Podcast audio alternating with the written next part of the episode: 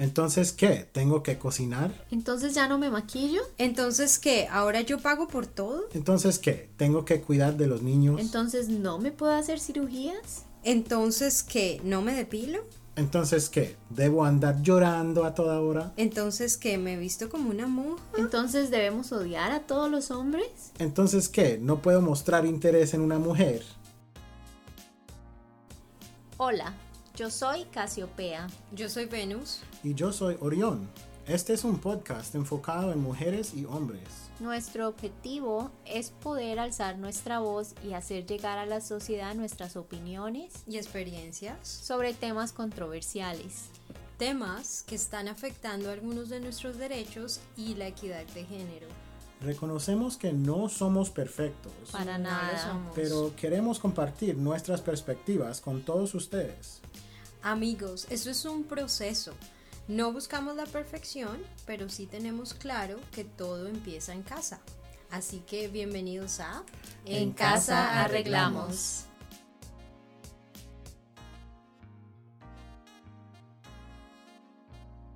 Aristóteles teorizó la inferioridad física, intelectual y moral de las mujeres.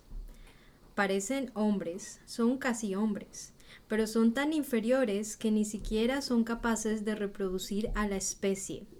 Quienes engendran los hijos son los varones. Son meras vasijas vacías del recipiente del semen creador. Aristóteles argumenta. Además de la inferioridad biológica de la mujer, la sujeción al hombre por su inferioridad psicológica y moral. Hola, el tema de hoy es salud, medicina y reproducción. Están todos para. Eh, hola, em, yo la verdad he estado eh, aprendiendo y leyendo más estos días sobre la historia de, como en anticipación de grabar esto, de mujeres como practicantes de medicina y es fascinante, entre más que lo leía, más que me daba como la impresión muy fuerte de em, mujeres siempre han estado muy metidas pues en, en, eh, el entorno de, salud y medicina y parece que por no solo Europa, sino todo el mundo, em, mujeres siempre han sido como cada familia básicamente desde el comienzo de nuestra especie, em, cada familia tiene unas mujeres que saben el uso de hierbas y, cosas así. Y es fascinante aprender sobre eso. Ustedes también leyeron un poquito, ¿no? Sí, eh, algo que me llamaba mucho la atención era como las mujeres eran las curanderas de su hogar. Ellas eran las que se ocupaban de, de la salud de sus hijos, de sus esposos, y ellas también eran las parteras, las que recibían los niños ya sabían muchísimo de medicina. Eran unas mujeres, o sea, son mujeres que tenían el conocimiento a partir de la experiencia. Eh, y, y, con los años, pues ese tipo de cosas han cambiado lastimosamente y se le dieron muchos nombres, ¿no? Como brujas, mm. hechiceras, y se le tachó terriblemente en la sociedad. Eh, y tenemos, pues, e, en la historia casos brutales de cómo las mataban, cómo las acusaban solo por el hecho de hacerle, de, de involucrarse en temas que pues eran temas como ya solamente para hombres, ¿no? Sí, pues para hombres. Que siempre había como un doctor, pues, que eh, especialmente en Europa, eh, no para enfocar todo en Europa como si eso fuera la gran cosa, pero eh, hay mucho escrito de eso, de que siempre los reyes tenían em, un, doctor, pues, pero que siempre era un hombre eh, que estaba autorizado por la iglesia o lo que sea para practicar. Pero esos hombres, eh, como tenían tanta superstición y estaban muy enfocados en cosas como una cosa que leí era que el, rey Edward el II de Inglaterra em, tenía un doctor, un hombre, que cuando él le dolía el diente, el doctor le, le escribía eh, en su encilla, eh, escribía en el nombre del Padre, del Hijo y del Espíritu Santo, o tenía una aguja y, tocaba la, la, la aguja a una oruga y luego al diente. y, con eso se curaba el dolor. Y cosas como, no. Sí, son temas que no hacen como ningún sentido.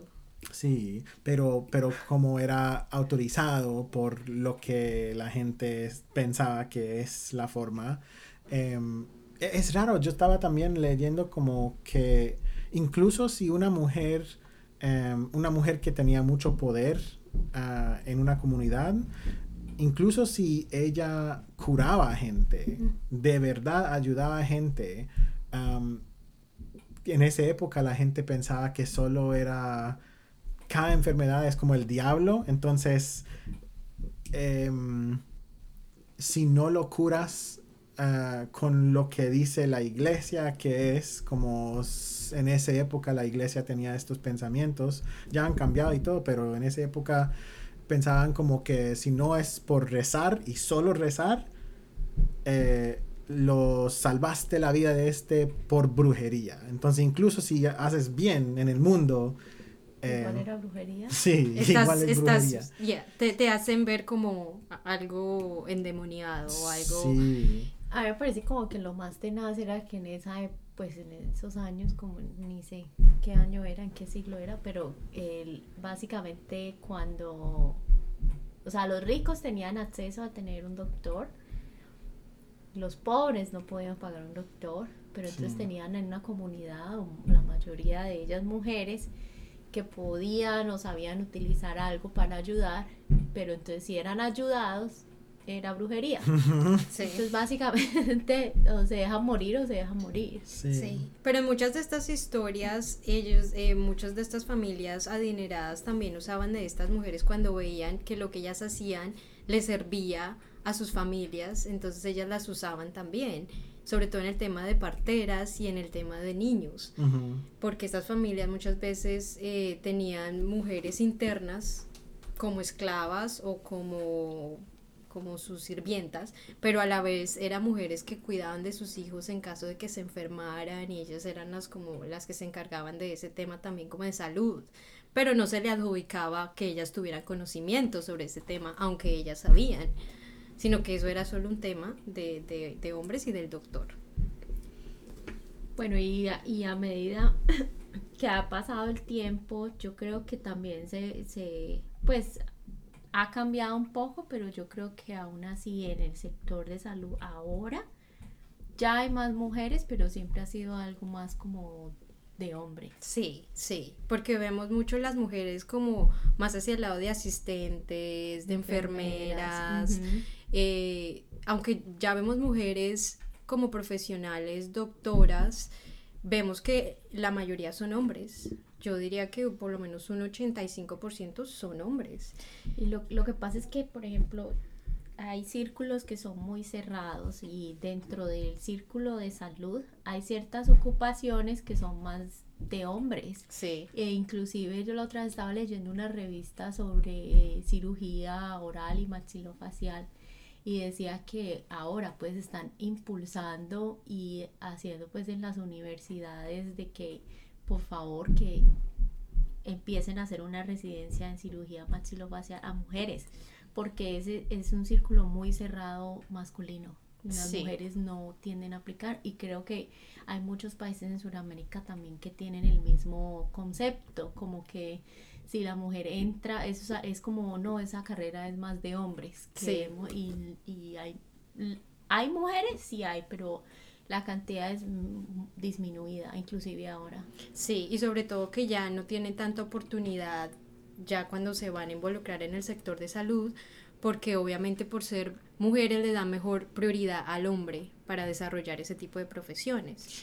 Entonces sí, sí, es un, es un tema que está todavía un poquito arraigado y, y que aunque, aunque no hay tantas mujeres, las mujeres mismas como que nos tomamos el, tenemos el tabú de, ay no, yo prefiero ir con un hombre en estos temas. Yo prefiero que sea un profesional en este tema de la medicina el que vea mi caso a que una mujer, porque creemos que el hombre va a tener, no sé, más conocimiento o más capacidad. Bueno, ahí sí tengo algo, yo qué. No, yo sé qué vas a decir.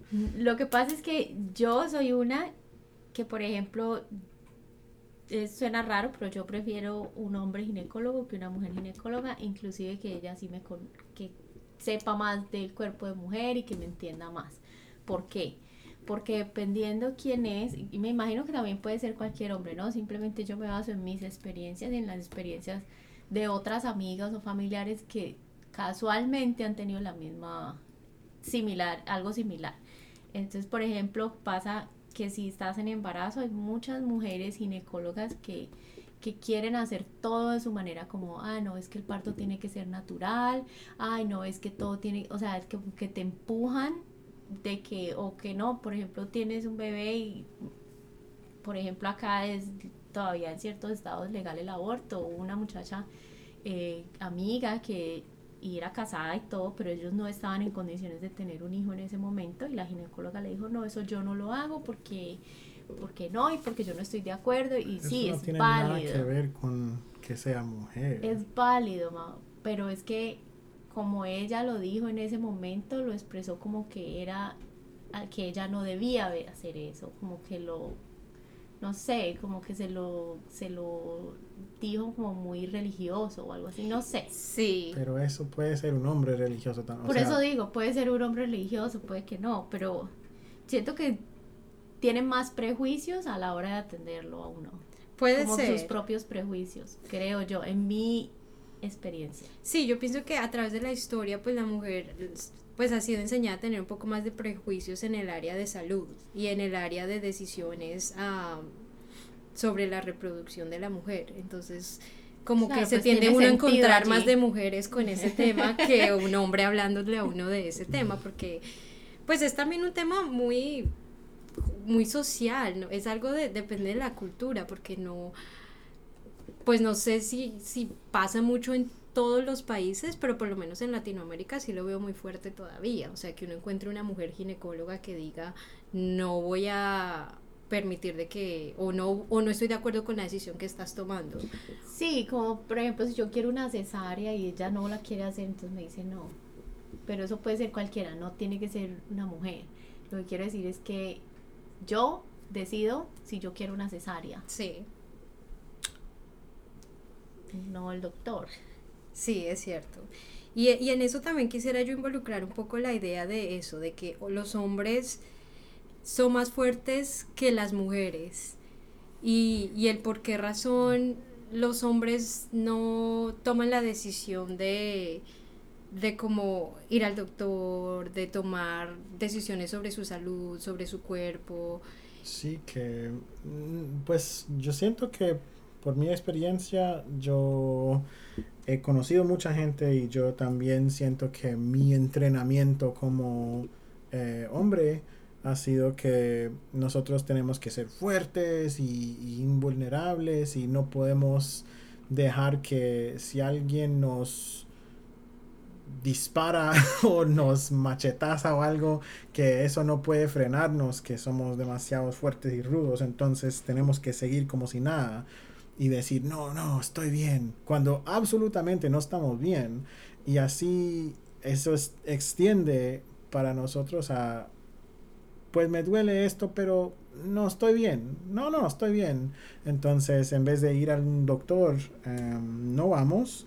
Y resulta que nosotros hombres tenemos la tendencia de morir mucho más antes de mujeres. Y, y es como estaba viendo que, por ejemplo, cáncer, algo que hay muchas cosas que uno puede, muchas cosas que uno puede hacer para prevenirlo o lo que sea.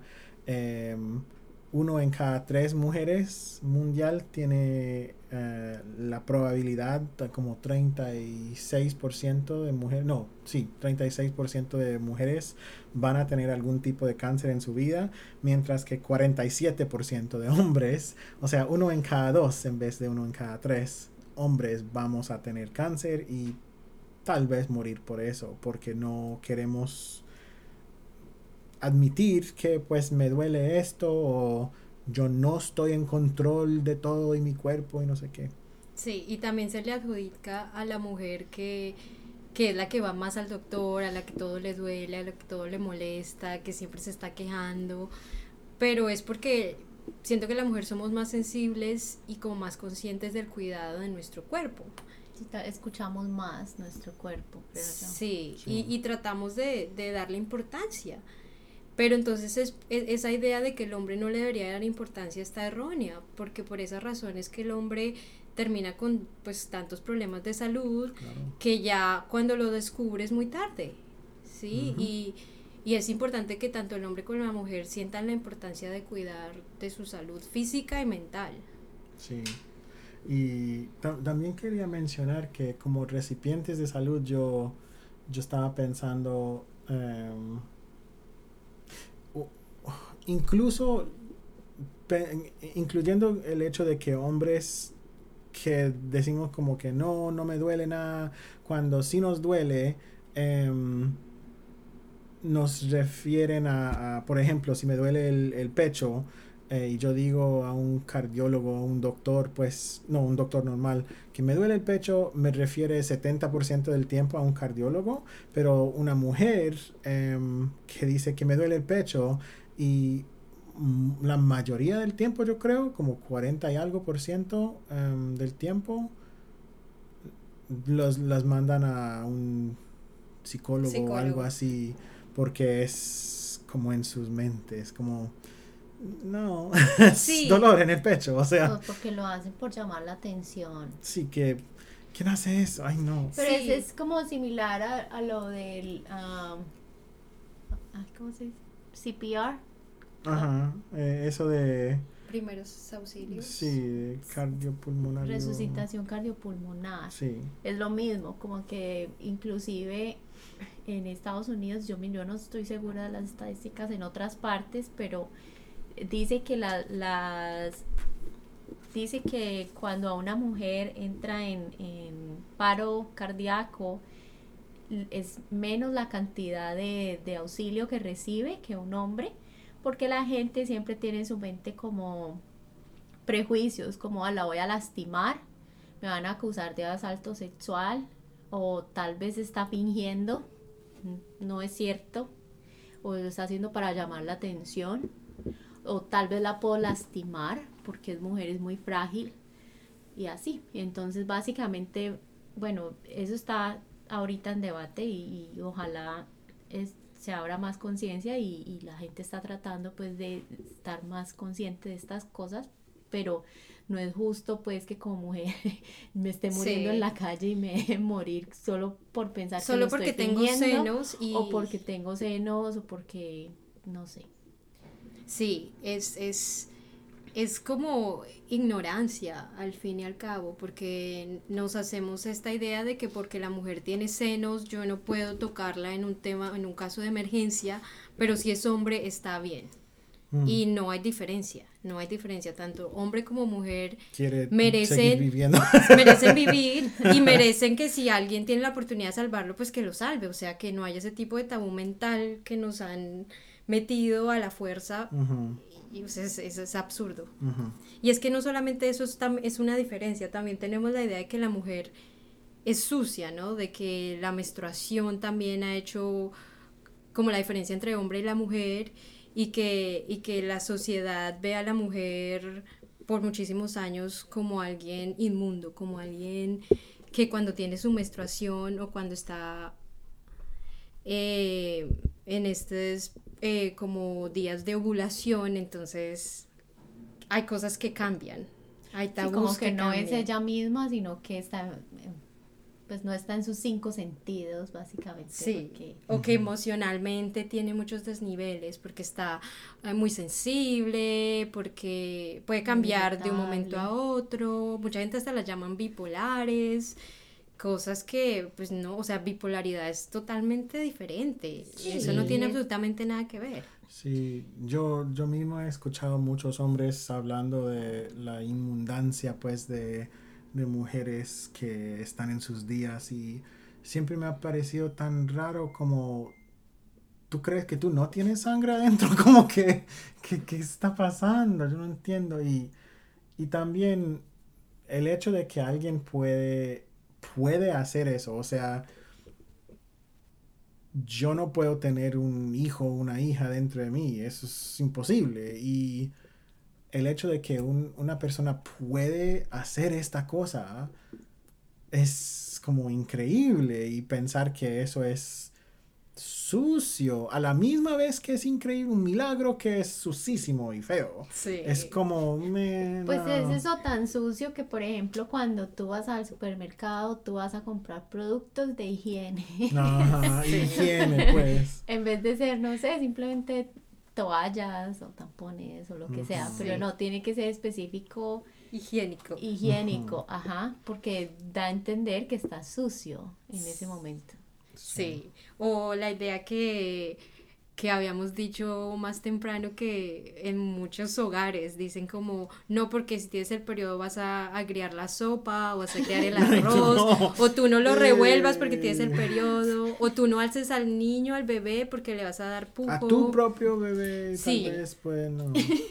Sí, esos son, no, y son de verdad temas que se quedan familiarmente, por lo menos en mi cabeza todavía está de que si yo tengo el periodo, voy a hacer un bebé recién nacido, yo lo pienso dos veces todavía. Yo digo como, sí, el niño le va a dar pujo. ¿Qué pujo es esto de que el niño empieza como, mm, mm, mm"? ese le llaman, le llaman pujo. Entonces, es muy, es como muy ignorante. A mí me da mucha risa y yo todavía lo tengo en mi cabeza, aunque no es cierto, es, es, es, es solo una idea creada. Yo, por ejemplo, yo no puedo negar que sí, hay cambios hormonales, eso es cierto. Y sí, yo me siento cansada cuando tengo el periodo, o hay veces me aburro, pero eso no me impide a mí hacer las cosas que yo diariamente debo de hacer, no me impide hacer nada de las cosas que yo hago. Sí, igual yo, yo trabajo con muchas mujeres igual cuando están en sus periodos van al trabajo y, y trabajan igual que quien sea.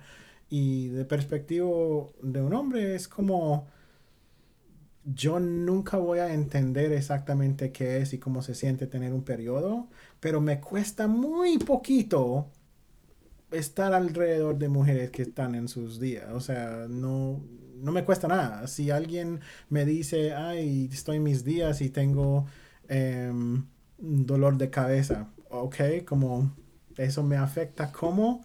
No realmente, yo puedo estar un poquito más callado o algo, un sacrificio tan pequeño y mínimo para hacer, para respetar al, a otro ser.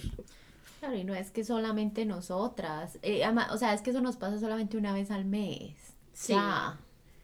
no, no, yo no sé, yo no me siento incapacitada. No, es que no es una incapacidad, no, no es una enfermedad. Y Orión mencionaba temprano que los hombres también tienen sus procesos hormonales, que obviamente no los llamamos así o no tienen un nombre en particular, pero ellos también pasan por esos por esos periodos y que nosotros pues no le hemos prestado atención o no hablamos del tema porque es que todo ha sido enfocado hacia la mujer y hacia como esa parte débil de la mujer que de débil no tiene absolutamente nada, es un proceso. Pero, pero mira esto, eh, yo, bueno, ahí entro yo a pensar como es algo que nos han puesto como en la cabeza, pero cuando tú vas al supermercado, tú tienes que pagar el doble de impuestos por comprar productos de, entre comillas, higiene femenina. O sea, y o sea, te hacen pensar como, uno, estás mal, y dos, nos tienes que pagar el doble, y tres... Eh, eh, son, son el, el hecho de que son productos generalmente diseñados por hombres para cuerpos que ellos no tienen, me parece fatal también, que ya por fin estamos viendo más y más cosas como estos calzones que venden que son, me parecen bacanos, yo no los he puesto porque son de, periodo y eso, pero... Em, Sí, como cosas creadas más por mujeres para mujeres. Sí, hay cosas que se llama Diva Cup, que son como una copita hecha de silicona, yo creo. Sí. Y que eso recolecta pues el sangre del periodo y se lava y se puede usar y seguir usando. Y, o sea, es, es una cosa que compras una vez y para siempre lo tiene. O sea, funciona por décadas aparentemente. Sí, sí. Y lo mismo con estas calzones que son calzones, son algo que puedes poner en vez de un, una servilleta. Una toalla higiénica que igual, uno, estás pagando un mundo de dinero, dos, un mundo de causando un impacto ambiental grandísimo porque es puro plástico. Sí. Pero también venden las toallas también de tela, como volviendo al tiempo de antes. Sí. Y funcionan y no, bueno, yo no sé. Sí, este, eh, ahorita todo el tema, pues también del cambio climático también nos hace pensar un poquito en el qué vamos a hacer con este tipo de cosas desechables y demás y cómo podemos nosotros a partir de estos productos que usamos como darle un mejor impacto al cambio climático.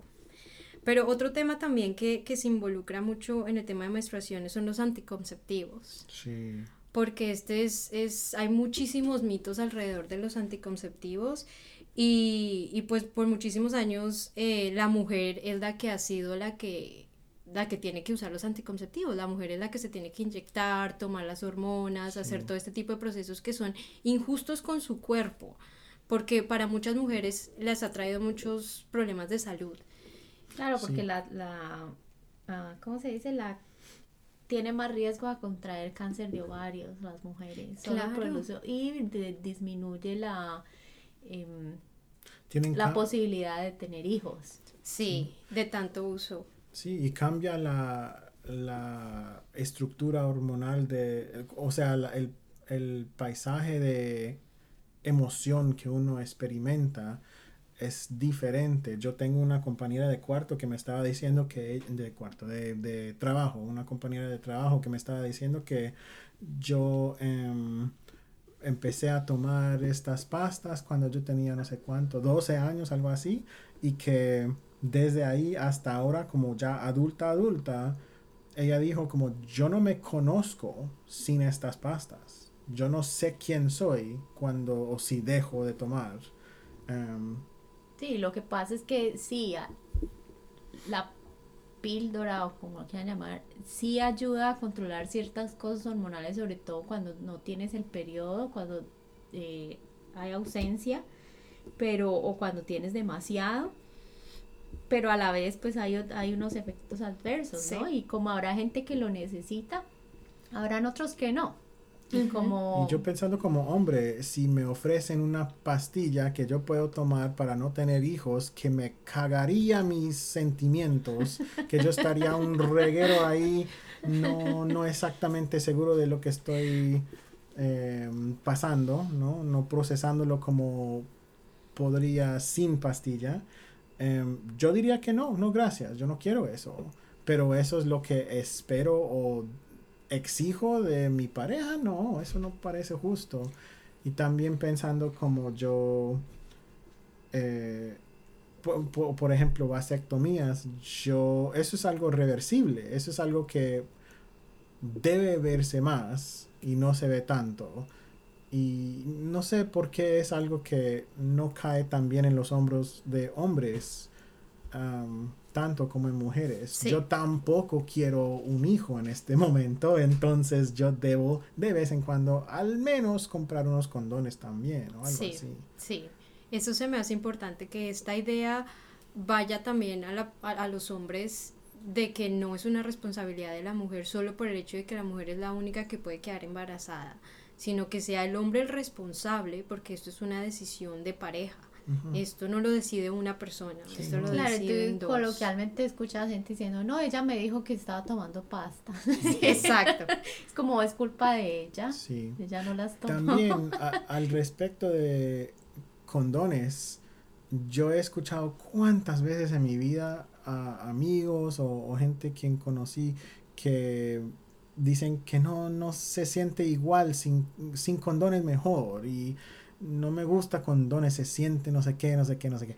Y, sí, yo también he escuchado ¿sí? es muy común. Y también muy estúpido, súper estúpido. O sea, sea feliz de que tienes sexo con alguien. Exacto. Aparte que es una responsabilidad, es parte de, ser alguien responsable, o sea, traer otro ser a este mundo es algo que se debe sentar y hablar y, no es algo que se hace así ah, sin pensar, algo que, ah, pasó, bueno, pues ni modos, pues ya lo vamos a tener. No, es algo que se debe pensar, sobre todo en este mundo tan sobrepoblado y con tantos problemas, de verdad queremos traer otro ser a este mundo, o sea, que sea el tema de reproducción también algo que se hable, que... Se trata muy descaradamente, se trata de poder, porque e, es literalmente un hombre diciendo que más me vale cómo se siente un momentico de orgasmo que el resto de tu vida con un hijo. Claro, porque al final, pues la que queda con el chinito ahí es ella. Sí. Sí, Sí, en la mayoría de casos, yo lo puedo decir, en mi familia por lo menos, todas mis tías mujeres son mujeres solteras, mujeres que se encargaron de sus hijos solas. Como, como decimos allá, que lo sacaron adelante solas. Mi familia también. Y el hombre, al mes de ella estar embarazada, él se lavó las manos y se fue. Y nunca hubo contacto con sus hijos, una llamada. O sea, eso, eso es un tema que todavía, todavía se ve muy común. Entonces, ¿por qué razón nosotras estamos permitiendo eso cuando podemos nosotras también decidir sobre nuestra reproducción, sobre qué queremos y qué no queremos? Y que la sociedad no tiene que estar opinando sobre algo que es totalmente personal. Y exigir eso también de yo yo hablando con otros hombres y, y mujeres exigiendo eso de sus parejas también, como no es justo para nadie que una persona tiene toda la, toda la responsabilidad cuando requiere dos para hacer un hijo. O sea, no es justo. No, y la cosa es que, por ejemplo, personalmente me pasó a mí hace muchos años, tenía una pareja y yo no, yo sin condón no. Ah, y eso era un problema, era una pelea. Siempre era una pelea que no, que cómo así, y yo como, pero, o sea, tengo que dar que cualquiera venga y me pase cualquier enfermedad o me embarace y no. Pero es que esa es una idea muy machista. Súper. Sí. Y, un falta de respeto muy grave, yo creo. Sí, yo pienso eh. que la sociedad no ha aprendido a respetar a la mujer como deberían respetarla. Sí, sí. Y, eh, en este tema de, tener hijos y eso, em, me hace pensar también como estamos hablando de medicina y eso, em, y he estado leyendo estas cosas históricas y todo, me, recuerda que había muchas referencias a, ¿cómo se llaman? Dulas. ¿Dulas? Son como ah, las parteras. Parteras, ah, eso sí.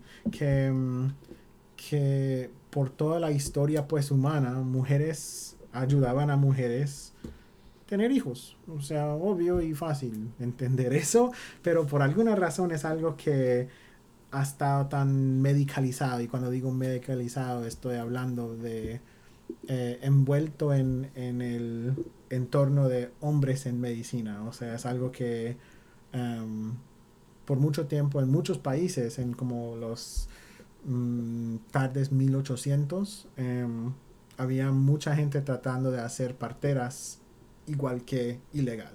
No puede ser partera. Sí.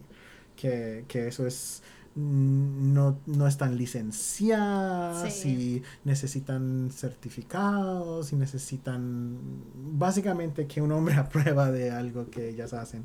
Y, luego uno ve cómo eso se traduce a, después de los años, como muchas veces uno piensa en, en una mujer dando luz y piensa como una mujer en una camita de esas del hospital, acostada en su espalda, gritando con las piernas así arriba abiertas. Y eso es muy conveniente para el doctor, pero aparentemente, yo no sé esto de primera mano, pero he escuchado que eso es una de las formas más dolorosas tener hijos, pero es muy conveniente para el doctor. Sí, yo también escuchaba que eh, pues últimamente se están eh, teniendo hijos por medio de la cesárea, porque es una manera muy rápida de, pues, de parir. Entonces ya no se está yendo hacia el proceso de las contracciones, de pujar, de esperar hasta que la mujer esté lista, hasta que el bebé esté listo para salir, sino que como ya hay tanta demanda, entonces los doctores dicen, bueno, ya, no podemos esperar más, estamos, tenemos mucha demanda de mujeres embarazadas a punto de parir, necesitamos sacar el niño como sea. Entonces que ahora las cesáreas se han aumentado muchísimo, pero también por eso, porque no le damos como el nombre a las, a las parteras para que lo hagan, sabiendo que ellas también están en la capacidad de hacerlo.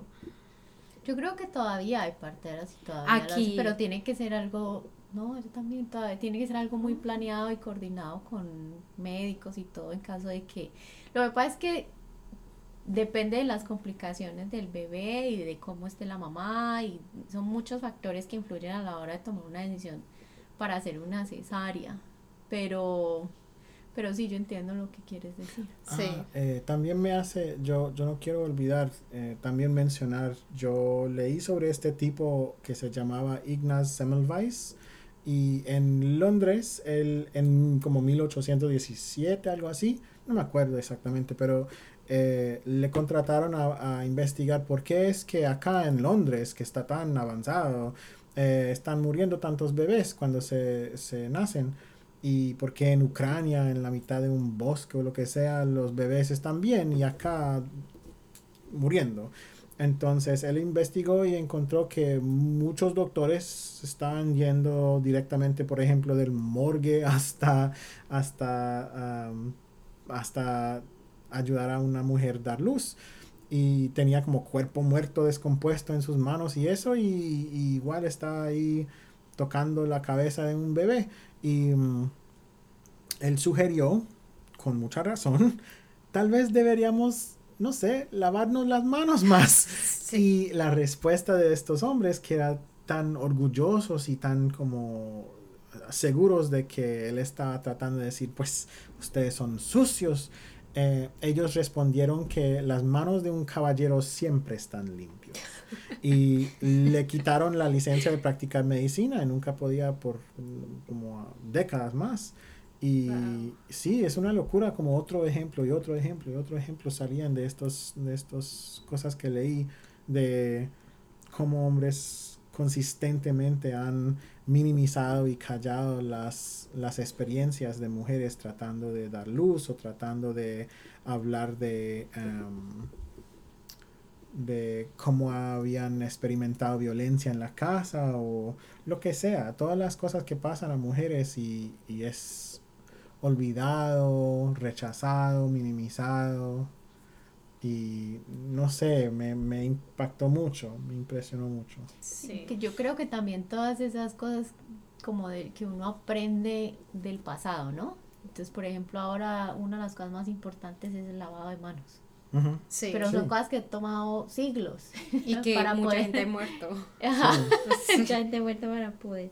Sí, por ejemplo, con lo de los anticonceptivos, a mí me llama mucho la atención como te hace creer digamos, la pasta la, o las inyecciones, te hace crear un estado en tu mente de que estás en embarazo. Sí. Sí. Entonces, es raro. es raro. Entonces, la, las hormonas son diferentes. Eh, las hormonas que se están ah, produciendo en tu, en tu cerebro son diferentes. Sí. Entonces, tú no te conoces básicamente a ti misma. Y cuando llega el momento de verdad de estar en embarazo o el momento de que ya no vas a tomar más medicamentos, sí, te hace sentir otra persona. Mm. Y además el, el, no sé, el riesgo de enfermedades cardiovasculares por las pastillas y por las inyecciones, los dolores que te dan, eh, yo tengo amigas que dan calambres, dolores en las piernas, dolores de cabeza, mareos, vómito, o sea, es básicamente desgastante, solo para que se sienta bien. Sí. Yo también, yo estaba leyendo en este libro que se llama ¿Qué enferma a las mujeres? que es muy bueno, em, que estaban mencionando que el riesgo de mujeres tener, contratar un cáncer de em, uterina o, cervical o algo así, si tienen un, una pareja que mm, trabaja como por ejemplo en construcción o algo así y no se lava mucho, es súper alto. O sea, ese hombre cubierto en el polvo, pues, del, de donde están construyendo, lo que sea, em, viene y él no tiene la responsabilidad de que lavarse a él mismo y, es trae pues esos esos metales y filamentos y lo que sea a, ella em, en un lugar muy vulnerable y ella es más probable o sea solo me dificulta pensando que la responsabilidad siempre tiende a ser en los hombros de las mujeres y e, es, vergonzoso, me, me, me, da vergüenza, la verdad, como, ¿no? Yo, yo como hombre tengo que estar mucho más pendiente en que yo estoy pensando en anticonceptivos y yo estoy lavándome y asegurando que yo no estoy como, no sé, causando problemas para otra gente. Pero es que es eso, es como por ejemplo lo del papiloma. El hombre es un portador y la mujer la... y la mujer lo desarrolla. Entonces la mujer es la que desarrolla el cáncer. Entonces, si el hombre está con una, con otra, con otra, cargando pues el virus, pues a él no le afectará nada. Exacto. Pero cuando ya viene, pero ya, ya el riesgo es el de uno, simplemente por no usar un condón. Exacto, es que e, es ahí donde va la ignorancia. Entonces, como el placer tiene que ser del hombre, entonces a él no le importa que la mujer termine desarrollando esta enfermedad. Solamente porque él quería un placer más alto según su su idea de placer. Sí. Y pues no es solo con papiloma, ¿no? Hay varias enfermedades venéreas también que el hombre es más portador, pero se desarrolla más en las mujeres. Sí. sí. Complejo. Sí. A mí también me gustaría eh, como enfatizar un poquito más en el tema de, de la reproducción y de eh, el decidir ser madre o no. O sea, el, el, decir, yo quiero ser mamá, mamá, yo no quiero ser mamá, y porque me dicen que porque soy mujer necesito ser mamá a cierta edad. Porque, o si no eres una o si no, no o si no, no, es, no estás cumpliendo tu destino, cosas así, como que tu destino como mujer es ser mamá. Y eso yo lo escuchaba mucho aún en mi propia familia, de que siempre llegando a cierta edad hay que ser mamá, o para cuando los hijos, después de casarse, para cuando los hijos. Le puedo preguntar, ¿Ustedes han escuchado a alguien alguna vez en tu vida hablar de hombres así, como es tu destino ser padre? No, yo no. Yo tampoco. qué raro, ¿no? Qué raro. Como que para ellos no se les adjudica esa paternidad, esa la Tal vez no he tenido, pues no sé, tal vez no, he tenido la oportunidad, pero no he escuchado que le diga a un hombre, ¿y cuándo vas a ser papá? No. no. Sí, yo tampoco. Tal vez porque nuestro entorno social es diferente. Pero no, nadie, nadie de verdad lo piensa. Yo siempre escucho esa pregunta hacia la mujer y a mí me la han preguntado y yo me digo, pero es que es algo que tengo que hacer. O sea, yo vine a este mundo con ese propósito. Bueno, yo pensé que tenía muchos otros propósitos. No pensé que mi propósito fuera ser madre. Y si lo quiero ser, lo voy a hacer. Y si no quiero, pues no. Y eso es algo muy personal. Sí. Claro, tenemos la habilidad pero no todas nacimos para ser mamás. Eso es muy y no, cierto. Pues hasta no todas nacieron con la habilidad. Y, y, en muchas partes del mundo, em, cuando una mujer no puede tener hijos, está vista como una enferma, bruja en muchas partes, eh, o, o para tener la lástima como hay que pesar que esta ni puede cumplir con el destino, no sé qué, está como deformada, pues. Y incompleta. Incompleta, porque no puede tener hijos y puede hacer muchas cosas también, pero, pero eso todo está, todo su, su ser, su identidad se reduce a este componente y es muy reductivo y muy irrespetuoso, siento, porque ella puede ser bailarina muy buena o lo que sea, pero todo eso está olvidado. Solo le importa la parte que, no sé, de biología, que biología es destino. Y es una forma muy monomaniacal pensar el mundo. Como otra cosa que yo estaba pensando de hormonas es que, que em, Venus mencionó antes que sí, que hablan de hormonas y eso como cada vez más tratando de usarlas para justificar, eh, disminuir los sentimientos de mujeres. Ah, mínimo está en sus días, mínimo está en. Entonces pueden callar las, las quejas de mujeres.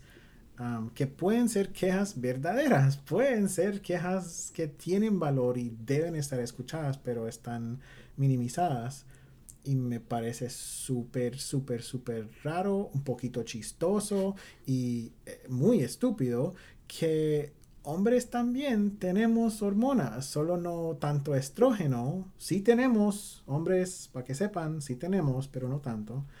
tenemos testosterona en cantidad y manejar testosterona tiene un mundo de problemas y nadie nos está diciendo, ah, pues está hormonal. Hmm, nos tocaría decirles todo el tiempo, porque todo el tiempo lo tienen. Sí. ellos no es de cada 28 días, ellos día Cada día, cada día. Tenemos nuestros ritmos y estamos así como... Hay hombres que, por ejemplo, yo una vez yo estaba leyendo en este parque en, en el Valle del Cauca y... Eh, yo no sé qué pasó, pero alcé mi mirada y ahí estaba al lado mío un viejo verde con su pene afuera, solo mirándome como, ¿ves? Y yo, sí, veo, ¿qué quiere? Como, pon tu pene en tu pantalón, por favor, señor. Y me pareció como que, testosterona es una cosa muy fuerte. como este hombre no podía... No pudo aguantar. No podía aguantar hasta la casa para masturbar o algo. Cállate. No. Sí, sí, es que no les demos sí, siempre como que nos enfocamos en, en, en la mujer en temas así y, y, el hombre como siempre tiene que ser visto como el fuerte que nada le pasa, entonces él, él no, de él no hablamos. Sí, a él no le pasa nada. Sí, escuché una vez que poder siempre se hace invisible para no para que no nadie lo puede investigar.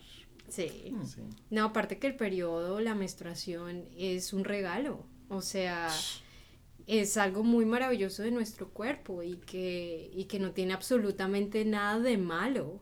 No. A lo contrario, nada de sucio. y nada de sucio. es, tu cuerpo. Es tu cuerpo. Entonces, eh, que no deberíamos verlo así, que deberíamos verlo como algo completamente natural y que tanto hombres como mujeres lo deberían ver sin ningún tipo de tabú. O sea, un hombre puede eh, ver a una mujer en sus días totalmente como en cualquier otro día, o sea, no le limita absolutamente nada. O sea, no estamos limitadas, no se preocupen. Bueno, no sé. En cuanto a la reproducción, no sé qué más les gustaría agregar. Pues hay algo que sí me gustaría decir, eh, es un poquito polémico, diría yo, y es el tema del aborto eh, como decisión porque esto es, esto es muy tabú.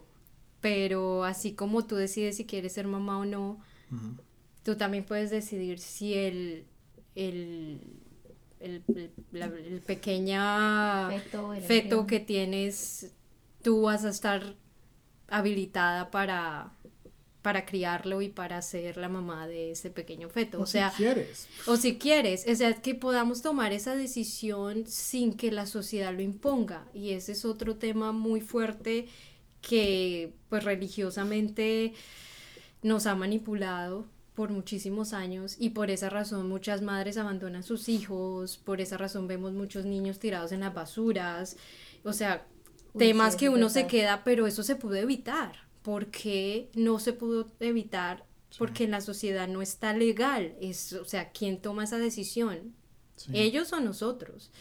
Sí, yo estaba pensando de hecho el otro día de esto, como que me parece muy interesante considerar que alguien que ya tiene un gigante red de relaciones, un gigante red de, hecho después de años y años y años de conocer gente, hablar con gente, interactuar con su mundo, ya tiene esta red enorme, telaraña de relaciones. Esa persona se muere, eso sí es muy triste. Sí. Eso es la muerte de tanta relación. O compararlo con un feto que no tiene sino uno o dos lazos pues en el mundo, nadie le va a estar muy impactado, solo papá y mamá, tal vez solo mamá. Y, la mayoría de los casos. Sí, y entonces, ¿qué? Como, ¿cuál es el más triste? El más triste es ya eh, un, un obra maestra ya hecha, perdida, o un, una masa ahí. Sí, o sea, pienso que nos duele más un ser que ni siquiera existe todavía que un ser que ya está existiendo y lo ignoramos por completo. O sea, hay abuelos, hay gente adulta que a veces son olvidados, que son ahí abandonados, pero ellos no nos duelen porque ellos ya se van a morir. Pero sí nos duele un, un ser que no existe un, sí, un feto que ni siquiera está consciente de, de absolutamente nada. O sea, es, es, es, un poquito, yo lo veo un poquito como hipócrita. O sea, ¿a qué, ¿a qué estamos jugando? ¿A una sociedad que ignora niños muertos de hambre? ¿O a un feto que ni siquiera ha nacido? Claro, es que te juzgan si, si, si no lo tienes, pero a la hora que lo tienes nadie te va a ayudar. Nadie te da ni los pañales ni la leche. Y aparte te juzgan o te, sí, te preguntan si eres buena madre o no. O sea, te, empiezan, ah, pero eres buena madre o no. Entonces ya no solamente el hecho de que lo tuviste, sino ahora de qué tan buena madre vas a ser sin, sin que hubieses querido ser madre. Entonces ya estás obligada a ser y a tener una responsabilidad que no querías. Sí, también había una cosa en, en, unos países eslávicos que, como Checoslovaquia ahí, ahí, no, yo creo que era Yugoslavia, de hecho, em, que, que había aborto y luego eh, lo cambiaron a ser ilegal. Y lo que pasó es que a lo largo de los años realizaron que todo bien, todo bien, todo bien y luego super crimen, un mundo de crimen. Y lo que descubrieron es que era que esos niños que cuando hicieron ilegal el aborto, eh, esos niños no deseados se habían crecido a ser hombres o, o mujeres que ya pues nadie les trató bien toda su vida y no tenían muchos recursos, muchas salidas, entonces empezaban a robar televisores o lo que sea más. Es, es algo realmente para pensar que la sociedad cambia por estas ideas y si, si prefieres tener seres en tu vecindario que nadie quiere y que todo el mundo trata como basura humana, ¿prefieres eso y el crimen que lo acompaña a aborto? Eso es, eso es una buena pregunta, yo creo. Sí. No, y solo hecho el, bueno, las necesidades y lo difícil que es sobresalir o sobrevivir. porque si, sí, porque si hablamos de del porcentaje de familias eh, de escasos recursos que tienen hijos comparado con las familias que están tal vez en un, en un nivel económico un poco más altos y la cantidad de niños que tienen cada uno, siempre vamos a llegar a la conclusión que las personas con menos recursos son las personas que más hijos tienen. Entonces... Entre más educación que tiene uno también, más que parece como ah, mala idea tener muchos hijos. Exacto. Entonces también hay una falta de educación. Y una falta también de oportunidad de, de, de tomar sus propias decisiones. Entonces este es como un llamado a que pues como que abramos nuestra mente y entendamos de que las decisiones que tomamos son nuestras decisiones y nadie debería tomarlas por nosotros, absolutamente nadie. Y si no estamos listos a tomar una decisión, que podamos decir no o podamos decir sí dependiendo de lo que queremos. Sí.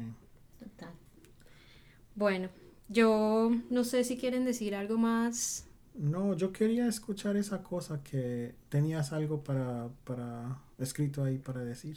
Sí, bueno, pues eh, hemos entendido de que si la salud es el estado de equilibrio físico, mental y social que involucra nuestra libre opinión y aceptación en la sociedad, ¿por qué aún estamos en la lucha de la desigualdad en algo que biológicamente no nos diferencia ni nos hace débiles? Mm. Eh, tenemos una frase que, que nuestro amigo Orión nos deja para el día de hoy y es, nuestros cuerpos nos pertenecen y nosotros decidimos sobre ellos.